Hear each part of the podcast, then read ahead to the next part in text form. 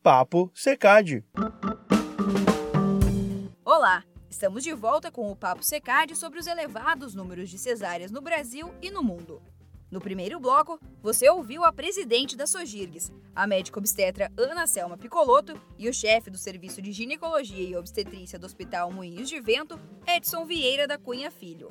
Eles falaram sobre os altos índices de cesarianas eletivas no país, os fatores que contribuem para esse elevado número e os prós e contras de cada tipo de parto. Agora você vai ouvir a história do nascimento de Rodrigo, o segundo filho da empresária Ana Carolina Moreno, que veio ao mundo por um parto natural.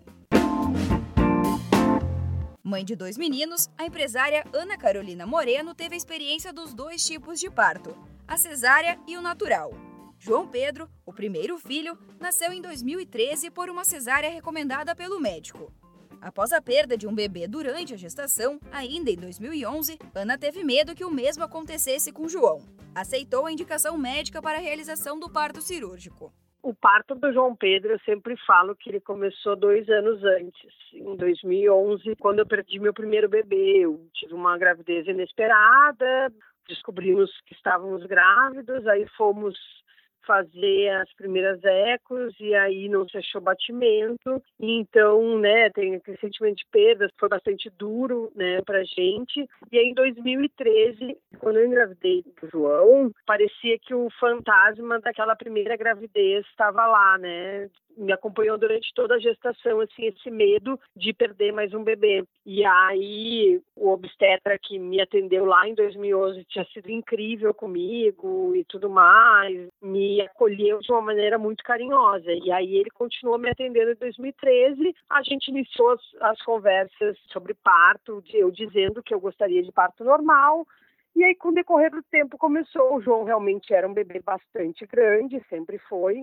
E aí começou a função: ah, olha, ele vai ser muito grande, pode acontecer isso, pode acontecer aquilo outro. E aí o pavor da possibilidade de perder um filho tomou conta de mim. Eu não fui atrás de mais nenhuma informação e a gente fez uma cesárea agendada. Foi lá, marcou um dia, chegou lá no hospital às cinco e tanto da manhã, aí entramos numa sala fria, gelada e né, o João nasceu com 3 quilos 960, é, com 53 centímetros, realmente era um bebê bem grande.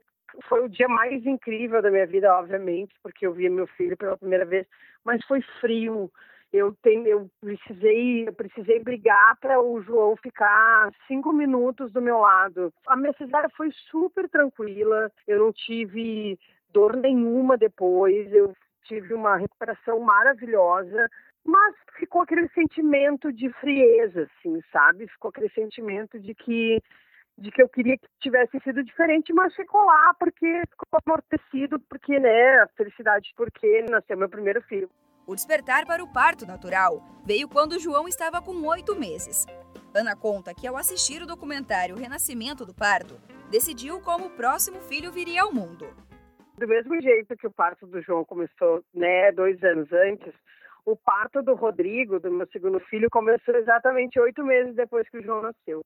Quando o João tinha oito meses, eu estava sentada na sala da minha casa e deu na televisão Renascimento do Parto, o filme Renascimento do Parto. Eu morri chorando do início ao fim do filme e naquele momento eu olhei e pensei assim, meu Deus do céu, se eu tiver um segundo filho, eu vou ter o meu segundo filho de parto normal. É, não, eu não posso fazer isso de novo, eu preciso passar por isso. Quando eu descobri que eu estava grávida, foi num período super conturbado profissionalmente. E eu sabia que eu queria ter um filho de parto normal e, e tudo mais, assim. Decidida sobre o nascimento do seu segundo filho, ao descobrir a nova gravidez, em 2017, a empresária procurou o apoio da doula Ana Coni para ajudar na preparação da chegada de Rodrigo. A doula é a profissional que dá suporte físico e emocional à gestante e aos familiares, além de acompanhar durante o trabalho de parto, ajudando com massagens, movimentos e posições para diminuir as dores. Após o nascimento, ela continua ajudando a família, principalmente nos cuidados com o bebê e a amamentação.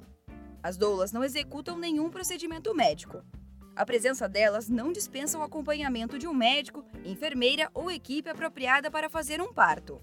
Em 15 de março de 2018, o Rodrigo veio ao mundo. O trabalho de parto durou 16 horas. Ouça agora o relato de Ana sobre esse momento. Então, é, foi a coisa mais incrível que já aconteceu na minha vida. Talvez e foi incrível porque, porque tinha um monte de gente que me dizia, né? Não, depois que tu tem parto de cesárea, tu é proibida de ter parto normal.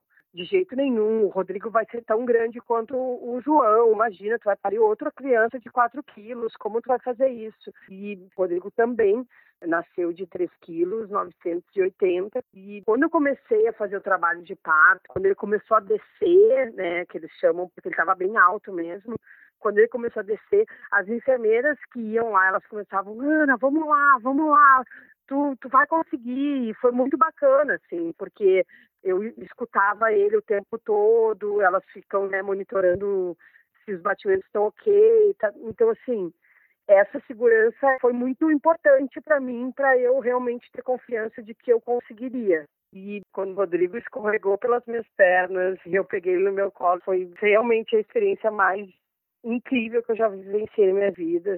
Ele amou, ficou ali durante um tempo, a gente decidiu a hora de cortar o cordão umbilical. Foi, foi muito incrível. E, é uma, e a dor do parto é uma dor sem vergonha que eu brinco. Porque no momento que passa os ombros, parece que tu pode correr uma maratona. Não sente mais dor. Aquela dor, ela foi embora de uma maneira, parece mágica, assim, sabe? E, é, e eu acho que isso tem a ver, né? E a cesárea, né? A maioria das mulheres tem muita dor depois, né? Do nascimento.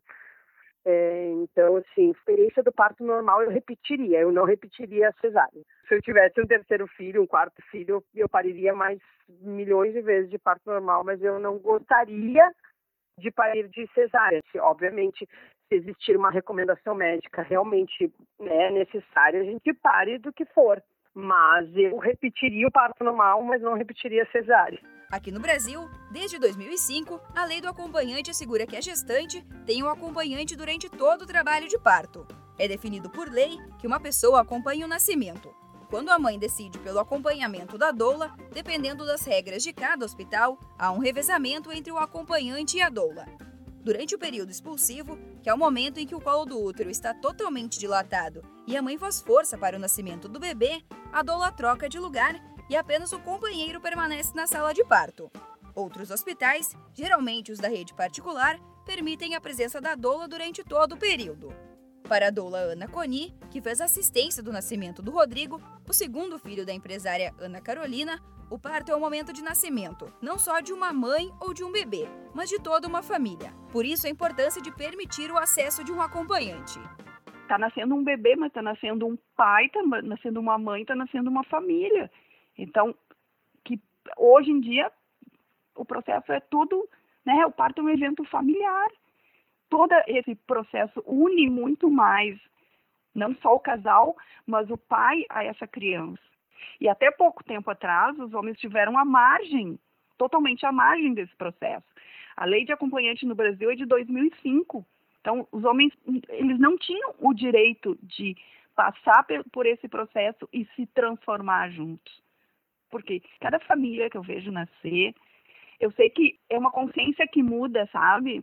Porque aquela criança vai saber disso, porque eu acredito que existe uma defasagem na nossa sociedade na questão da educação para os ciclos da vida. A gente não é ensinado sobre gravidez, parto, puerpério, amamentação.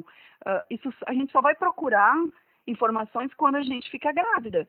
Bom, a gente mulher não tem essas informações, o homem muito menos.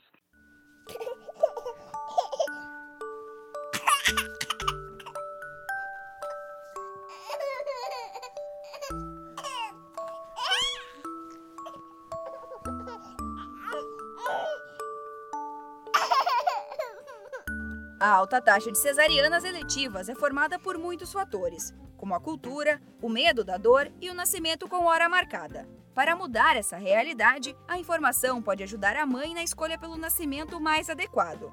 É o que reforça o chefe do Serviço de Ginecologia e Obstetrícia do Hospital Moinhos de Vento, Edson Vieira da Cunha Filho, e a presidente da Sogirgues, a médica obstetra Ana Selma Picoloto. A primeira coisa é tu escolher bem a equipe médica que vai te acompanhar no momento do parto e após essa escolha confiar. Ninguém está ali para fazer o pior. Todo mundo quer oferecer a melhor experiência possível para o casal. Então, eu acho que o casal, a consulta de pré-natal, eu sempre gosto de dizer, não é só da mãe e do neném, é do pai também. O casal é responsável pelo momento, o casal é responsável pela decisão. Então, o pré-natal, indubitavelmente, é o momento que a paciente tem que ter com o médico para tirar as, todas as suas dúvidas do que, que pode acontecer no parto, do que, que pode acontecer na cesárea, e juntos, médico, pai e mãe, conseguirem elaborar uma decisão correta para esse casal ter a melhor experiência. Todo mundo está todo dia na rede social, no Instagram, no Facebook, está vendo coisas que são postadas ali sem nenhuma responsabilidade, muitas vezes, e que passam uma informação errada sobre muitas situações relacionadas ao parto. E isso é a fonte que as nossas grávidas têm. Então, saber onde busca informação também, né?